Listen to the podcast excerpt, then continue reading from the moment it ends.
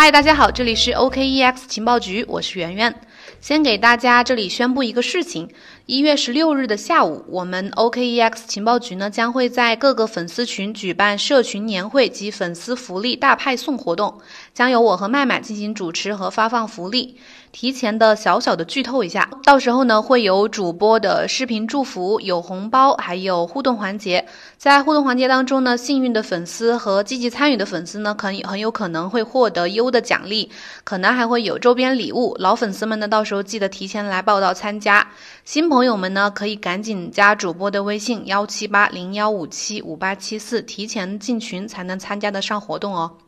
好了，今天呢，呃，正式进入今天节目的主题。这一期节目呢，我们来讲讲 DeFi。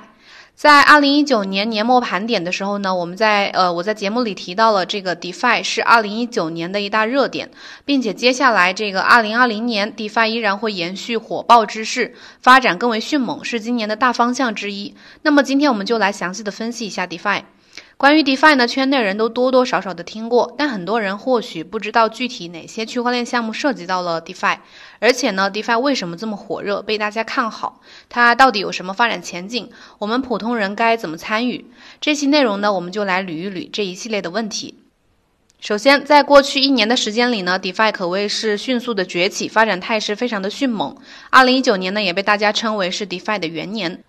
根据 DeFi Pulse 一月七号这个最新的数据显示呢，昨天的时候锁定在 DeFi 应用当中的这个 ETH 已经突破了三百万枚，屡次的刷新历史记录。由此可见，虽然 DeFi 仍然是处于发展的早期阶段，但是它的活跃度和参与度都在呈指数的在增长。原本呢，我认为这个一九年这个 DeFi 虽然很火，但是每每提起的时候呢，总感觉它还是偏概念炒作的阶段。但目前看来呢，它的发展速度和情况可能已经超乎了我们的预期。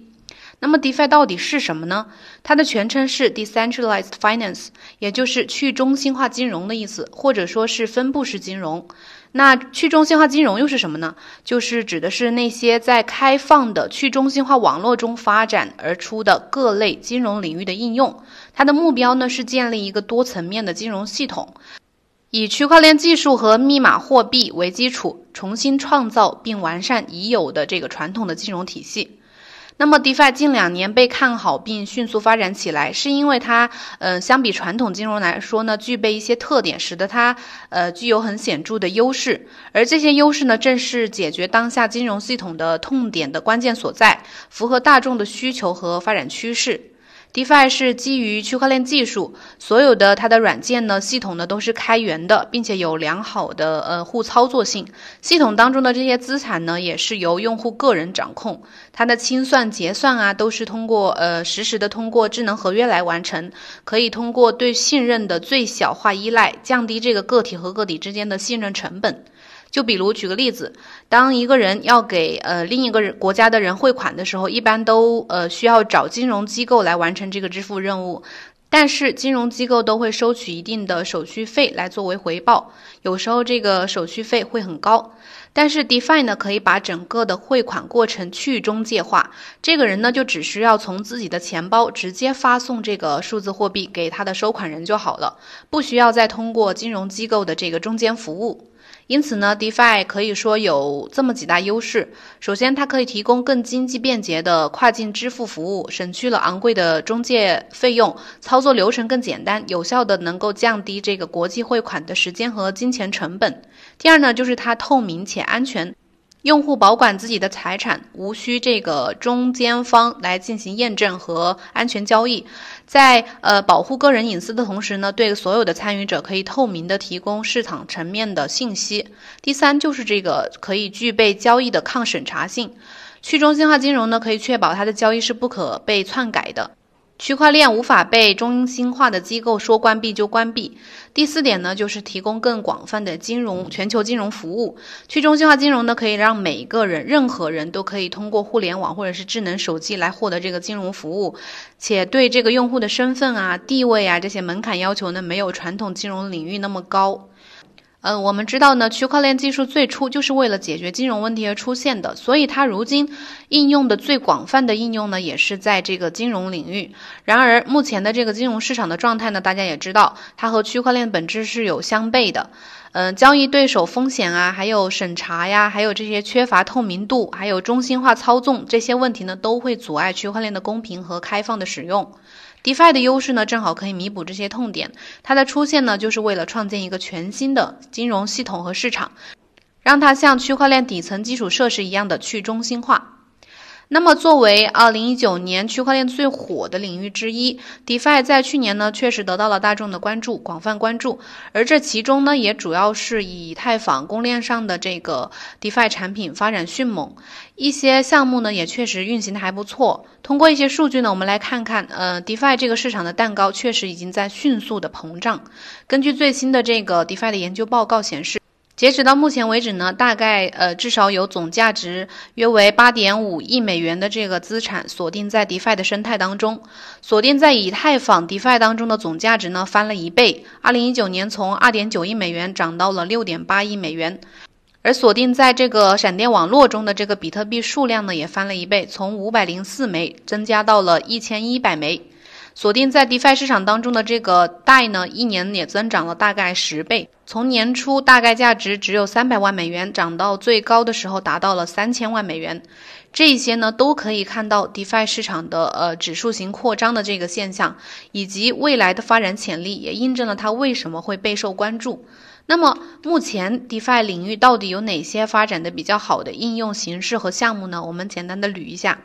DeFi 呢，它本身就是一个大的金融市场，也是一个生态系统。目前呢，已经发展的比较好的应用形式呢，主要有质押借贷、稳定币资产，还有去中心化交易所，也就是 DEX，还有就是支付交易，这其中包括一些去中心化钱包呀等等。其中呢，这个借贷呢，是 DeFi 应用当中最广泛的一种应用形式。而目前，呃，大多数的 DeFi 应用其实是主要是建立在以太坊公链上，其次呢就是 EOS，还有比特币等这些主流的底层公链。本体呢好像据说也开始转向这个 DeFi 的业务，努力追赶，但是目前在行业应用方面呢还是比较落后。目前这个 DeFi 市场上发展的比较好的系统或者说项目呢，主要有那么几几个，我们这里呃先简单介绍一下。首先呢，不得不提的就是这个 MakerDAO，它是目前最大的 DeFi 借贷平台，建立在以太坊公链上，大概呢占以太坊 DeFi 生态系统的百分之五十以上的份额。MakerDAO 呢，同时它也是第一个去中心化的稳定币贷的这个提供者，就是 DAI。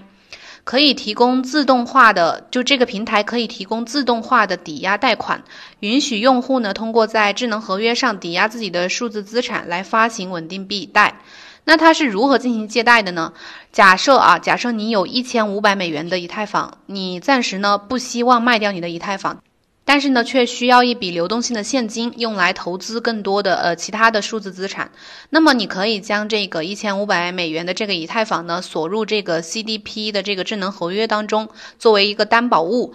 根据这一千五百美元呃价值的以太坊来算的话，你大概可以生成大约一千个代代币，也就是价值差不多一千美元。然后呢，用这部分的代去换成美元，或者是投资其他的资产。那么其他的呃发展的还不错的 DeFi 系统呢，还有 Compound 平台，是以太坊上的一个开源协议，它提供一种算法决定的一种非常高效的货币市场，你可以看作它是数字货币世界的一个呃货币基础或者是余额宝。那么还有呃还有一个就是合成资产领域的一个黑马项目叫 Synthetics。